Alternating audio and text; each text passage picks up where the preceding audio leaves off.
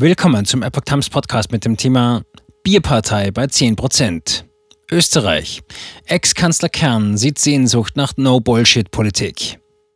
Ein Artikel von Reinhard Werner vom 2. November 2022. Altkanzler Christian Kern sieht die Ibiza-Affäre für die FPÖ als ausgestanden. In Österreich wählten Bürger wieder gezielt Anti-Establishment-Parteien. In Österreich warnt SPÖ-Altbundeskanzler Christian Kern vor einer weiteren Erosion der etablierten politischen Parteien. Gegenüber dem Magazin Stern spricht er von einem Zerfall des politischen Zentrums Österreichs.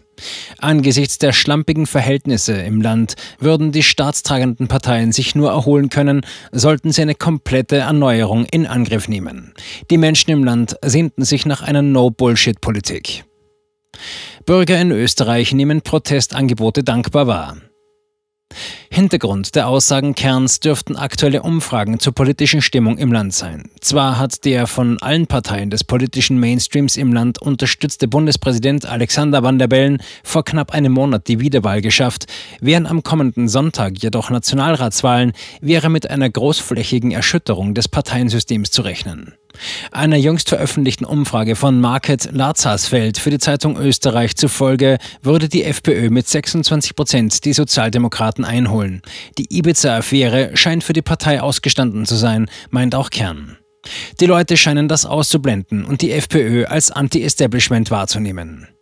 Bürger scheinen das Thema Korruption mittlerweile eher mit der ÖVP in Verbindung zu bringen. Im Übrigen sei die Proteststimmung offenbar so stark, dass auch über die Freiheitlichen hinaus Angebote bereitwillig angenommen würden. Kern dazu, dass in Graz eine kommunistische Kandidatin zur Bürgermeisterin gewählt worden ist, zeigt, dass die etablierten Parteien erodieren, wenn sie nicht zu einer tiefgreifenden Katharsis bereit sind. Bierpartei läge bei Nationalratswahl vor Grünen. Die ÖVP könnte unter Umständen sogar auf unter 20 Prozent in der Wählergunst abrutschen. Dies war zuletzt Anfang 2017 der Fall, bevor Sebastian Kurz die Partei übernahm.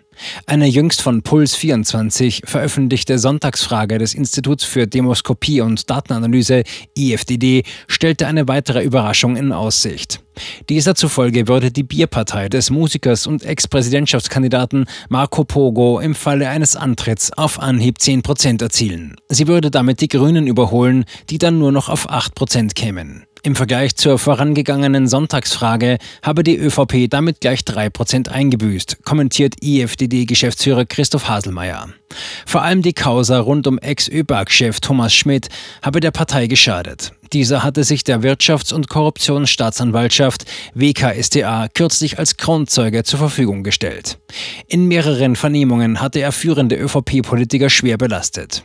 Österreich, so Haselmeier, könnte italienische Verhältnisse mit einer zersplitterten Parteienlandschaft erleben. Lediglich ein Zweierbündnis aus Sozialdemokraten und FPÖ hätte eine stabile Mandatsmehrheit.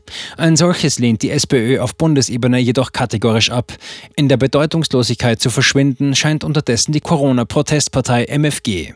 Nach dem schlechten Abschneiden ihres Vorsitzenden Michael Brunner bei der Bundespräsidentenwahl käme auch sie nur noch auf zwei Prozent.